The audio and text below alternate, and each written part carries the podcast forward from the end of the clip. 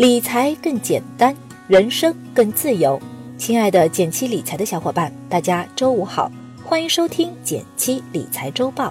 每周新闻那么多，听减七说就够了。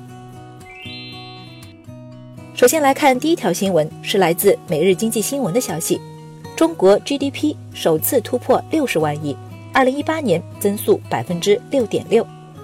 国家统计局发布了二零一八年全年中国国内生产总值数据，据初步核算。全年国内生产总值九十点零三亿元，比上年增长百分之六点六。一九七八年，我国 GDP 总量为三千六百七十九亿，而在刚刚过去的二零一八年，这个指标突破了九十万亿，四十年来增长了两百三十四倍。从全球来看，这个成绩单也还是非常亮眼的。不过，近几年国内经济增速也在逐步放缓。从二零一零年百分之十以上的高增长，回落到目前的百分之六点六。不少专业学者预计，二零一九年全国 GDP 增速还可能进一步下降。咱们投资理财，从长期来看，赚的是经济增长的钱。从这个角度分析，面对增速放缓，我们也要适当降低对投资回报的预期，做好心理准备。从结构上来看，第三产业、服务业。是目前主要的增长动力来源，全年增长百分之七点六，其总量占 GDP 比重的百分之五十二左右。不过，这个数据和发达国家还是有很大差距的。拿美国来说，他们的服务业在 GDP 中的占比超过了百分之八十，这让我想起了前段时间经济学家李迅雷提供的数据：中国十亿人没坐过飞机，至少一半的家庭没有用上抽水马桶。所以说到消费服务领域，除了旅游、教育、文化等消费需求，基本的物质消费需求其实也有很大的增长空间。如果你看好消费服务行业的发展趋势，除了自己动手挖掘商业机会外，也可以选择和消费相关的一些指数基金，分享行业成长的收益。第二条新闻是来自中关村在线的消息：支付宝集五福今天正式启动。目前已有四十万人集齐，支付宝一年一度的集五福活动今天正式启动，截至目前就已经有超过四十万用户集齐了五福。今年的集五福活动自一月二十五日，也就是今天开始，截止到二月四日，也就是除夕那天。获取五福的具体方法，我稍微总结了一下：第一是支付宝 APP 扫一扫。对准任意福字进行扫描，每日最多可领两张。第二是蚂蚁森林的福气林，每天去浇水，最多可以最多可以领两张。第三是蚂蚁庄园喂鸡，也有机会获取福卡。第四，支付宝进入达达星球小程序，答对问题也可以获得福卡。第五，特殊的福，比如中国移动福、肯德基福等等。正常情况下，一个人每天至少可领四张福卡，但有特殊福的话，还可以再额外领取福卡。我查了一下数据，目前集齐五福的已有四十万人，说明集齐难度还是很小的，大家也是图个乐呵，估计最后的红包不会太大。和去年不同的是，这次多了一个花花卡，和福卡一样方式获取，抽中后可参加抽奖，奖励是。免费帮你还一年花呗，封顶四万八千八百八十八元。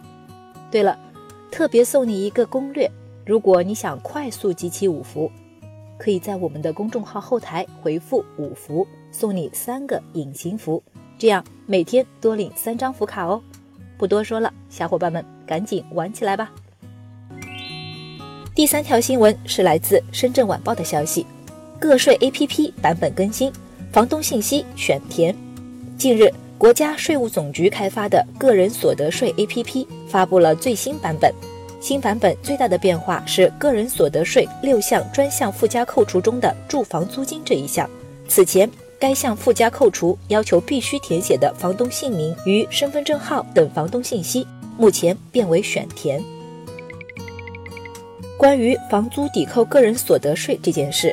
在两周前刚公布的时候，我就进行过点评。主要的矛盾在于，房东们怕自己前期逃的税需要补交。其实，房东本身就有纳税的义务，房客本身完全没有必要顾虑。而且，新政策本身的出发点是为了减税，而不是让房东补交。所以，当时我就觉得，未来这事儿很可能会有调节的余地。这不，才两个礼拜，事情就解决了。从最新的消息来看，租客上报的时候不再强制需要填写房东信息，这也就意味着所有的租客都可以享受到这一优惠。显然，新的个税政策是真的想要放一波福利，所以建议大家把个税 APP 更新至最新版本。另外提醒一下，今年一月开始实行新政策，除了租房租金外，还有房贷利息、赡养老人、子女教育、继续教育、大病医疗等抵扣优惠。建议大家最近及时申报，享受福利。这里有一篇拓展阅读文章，也可以看一下。两分钟带你读懂个税新办法，真能省下不少钱。第四条新闻是来自广州日报的消息：躺着赚钱的机会，交易所延长交易时间半小时。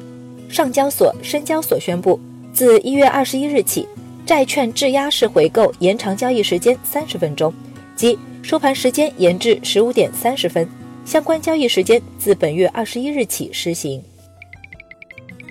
关于国债逆回购的操作，我们在去年底刚做了一个小科普，感兴趣的朋友还可以回顾一下。最后一天争取一个百分之十的年化收益率。那么延长半小时交易时间到底能带来哪些好处呢？首先是对市场来说，以前下午三点钟截至回购交易。和股票市场时间一样，这样会使得大量的资金在股市快收盘的时候集中回购交易，导致尾盘价格波动较大。现在回购交易时间延长到三点半，投资者就可以从容的等股市收盘后再进行资金融入融出，对稳定尾盘价格是有好处的。其次，对于投资者来说，好处更加显而易见。以往每到假期，投资者一方面要关注股票交易。另一方面还要关注国债逆回购的利率，最后导致两边手忙脚乱。如今，即便是资金在下午三点以后到账，也可以参与国债逆回购交易，提高了资金的使用效率。要是以前，这一天的利息就赚不到了。了解了延长交易时间的好处之后，你可能更关心什么样的人适合参与国债逆回购。我们也总结了一下小经验，给到大家：一，只要利率高于百分之三。就可以考虑参与。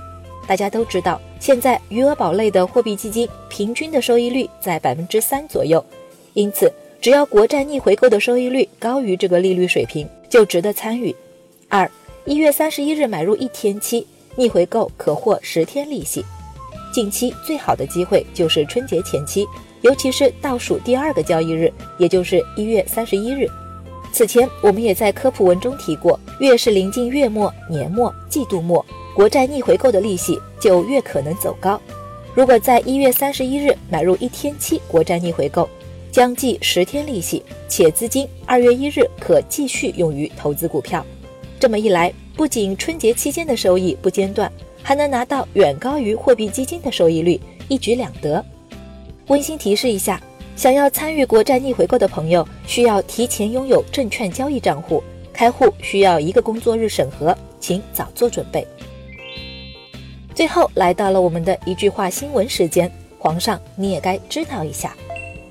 来自华夏时报的消息，近日人社部副部长邱小平表示，二零一八年职工基本养老保险基金累计结余近五万亿元，基金结余平均可以满足十七个月的支付。能够保证按时足额发放，但东北等部分省份已面临收不抵支的问题。来自每日经济新闻的消息，一月二十一日上午，国家统计局发布了二零一八年全年中国人口数据。数据显示，二零一八年我国新出生人口比二零一七年减少了两百万，创下了一九六一年之后的最低水平。来自华尔街见闻的消息。纽约商品交易所数据显示，二零一九年头十三个交易日，美国原油价格快速反弹，创二零零一年以来一月前十三个交易日的最大涨幅。感谢大家收听今天的减七理财周报，一同感知正在发生的变化，提高经济敏感度。更多投资新闻解读及理财科普，欢迎关注我们的公众号。减七独裁，简单的简，汉字的七，我在那里等你。